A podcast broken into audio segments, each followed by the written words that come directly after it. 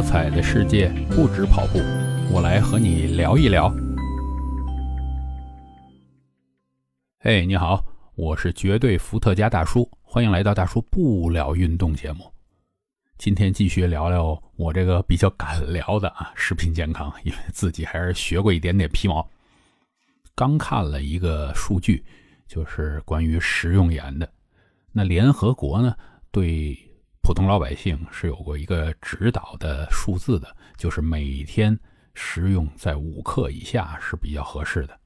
然后呢，如果你有一些基础病，比如说高血压、糖尿病啊这些，最好就低于三克。如果病再严重，那要听医嘱，呃，让你吃多少吃多少。但是，对于我国的消费食盐的状况来讲呢，呃，我们的健康部门给出的数据是，实际上在指导意见的二点一倍，啊，挺恐怖的一个数据吧。特别特别是三到六岁的儿童，能够达到成人建议量的上限。我也见了一些亲戚朋友的小孩啊，特别喜欢吃很多很咸的零食。那个他们最后会发现，这个小孩和有各种各样的身体不太好的地方，查来查去啊，什么习惯呢？就是因为吃咸的东西太多，慢慢改。但是这个小孩的饮食习惯养成了之后呢，等他稍微大一点，可能上小学的时候再去改都比较困难。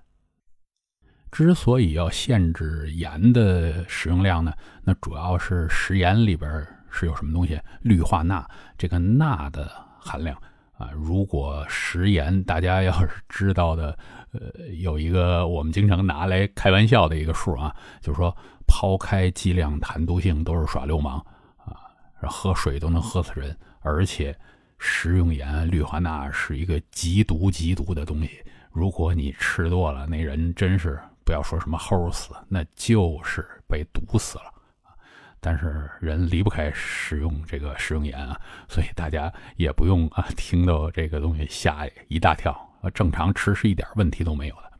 那么我们推广了一个东西叫低钠盐，就是因为呃氯化钠呃这个东西吃太多了是有毒，用什么替代呢？那用一些很假的东西来替代。但是呢，呃，我觉得还是要。大家去听听自己的医生的建议啊，因为有一些人也是不能多吃钾的，因为有一些疾病，你吃钾那也是给自己找麻烦啊。除非你是很健康的人，那你就随便去买都没有问题。但是如果有病，一定一定要听医生的。这个概念我跟好多人讲过无数次，人家医生。啊，正经的在学校里边学了七八年才出来给你看病，你觉得你翻两本书就强过人家，那不太现实。那为什么说我们的食盐的使用量是标准的二点一倍呢？其实大家很多时候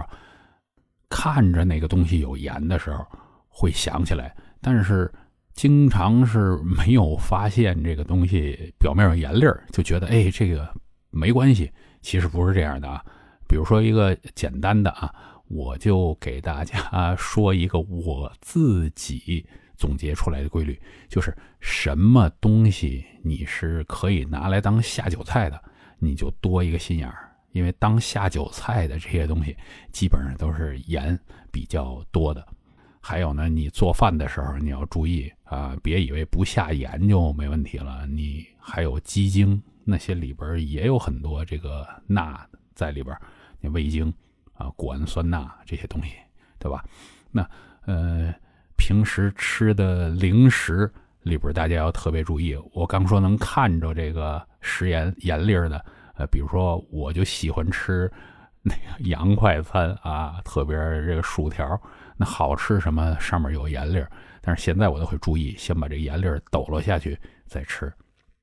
然后我说了下酒菜零食嘛，很多时候这个不只是男的啊才说什么下酒菜，女的她嘴里边要含着点东西，零食嘛，比如说这个果脯，很多的腌制的果脯里边